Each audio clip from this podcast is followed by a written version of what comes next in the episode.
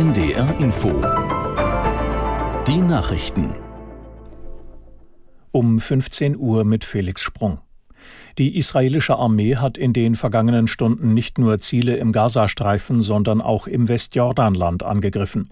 Sie bombardierte eine Moschee im palästinensischen Flüchtlingslager Jenin. Dort habe die Hamas ein Quartier, von dem aus sie Anschläge koordiniere, hieß es. Aus Tel Aviv Jan-Christoph Kitzler.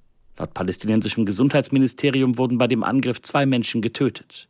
Im Norden hat Israel ebenfalls mehrere Ziele der Terrorbrigade Hisbollah angegriffen.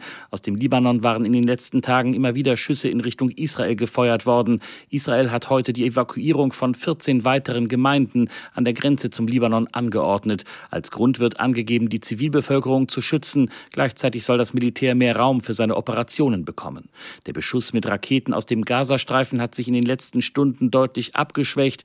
Immer wieder aber müssen Menschen in unterschiedlichen Regionen des Landes in die Schutzräume.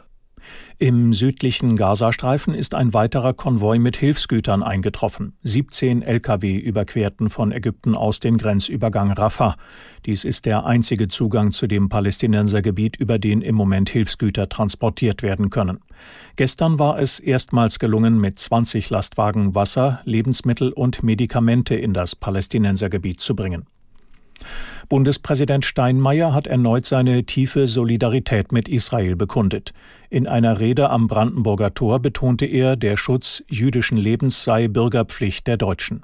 Steinmeier sprach am Brandenburger Tor bei einer Solidaritätskundgebung unter dem Motto Aufstehen gegen Terror, Hass und Antisemitismus in Solidarität und Mitgefühl mit Israel. Sie wurde von einem breiten Bündnis aus Politik, Kirchen und Verbänden organisiert. Bei einem russischen Raketenangriff auf eine Postlagerhalle in der Region Kharkiv sind nach ukrainischen Angaben mindestens sechs Menschen getötet worden. 16 weitere Menschen wurden verletzt, wie das Innenministerium in Kiew mitteilte. Der ukrainische Präsident Zelensky veröffentlichte in Online-Diensten ein Video, das ein stark beschädigtes Lagerhaus des ukrainischen Postunternehmens Nova Posta zeigt.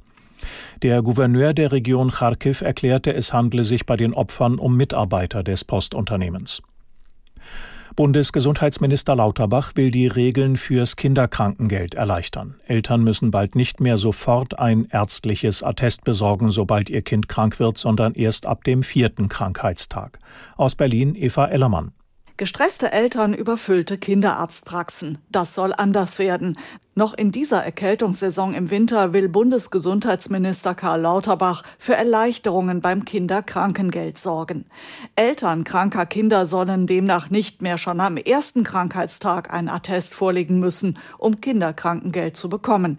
Sie sollen erst ab dem vierten Tag zum Arzt gehen müssen. Die bisherige Regelung nennt Lauterbach in der Bild am Sonntag unsinnige Bürokratie, die Mütter und Väter belaste. Der Schriftsteller Salman Rushdie hat den Friedenspreis des deutschen Buchhandels erhalten. Die Auszeichnung wurde dem indisch-britischen Autor in der Frankfurter Paulskirche verliehen. Der Schriftsteller Daniel Kehlmann sagte in seiner Laudatio, Rushdie sei unbestritten einer der großen Erzähler der Literaturgeschichte und der vielleicht wichtigste Verteidiger der Freiheit von Kunst und Rede in unserer Zeit. Das waren die Nachrichten. Das Wetter in Norddeutschland verbreitet bewölkt, auch regnerisch bei 13 bis 16 Grad. In der Nacht überwiegend trocken, gebietsweise etwas Regen, Tiefstwerte 11 bis 5 Grad. Morgen mal Sonne, mal Wolken, vereinzelt etwas Regen, 13 bis 15 Grad. Am Dienstag wechselhaft 12 bis 16 Grad. Es ist 15 Uhr 4.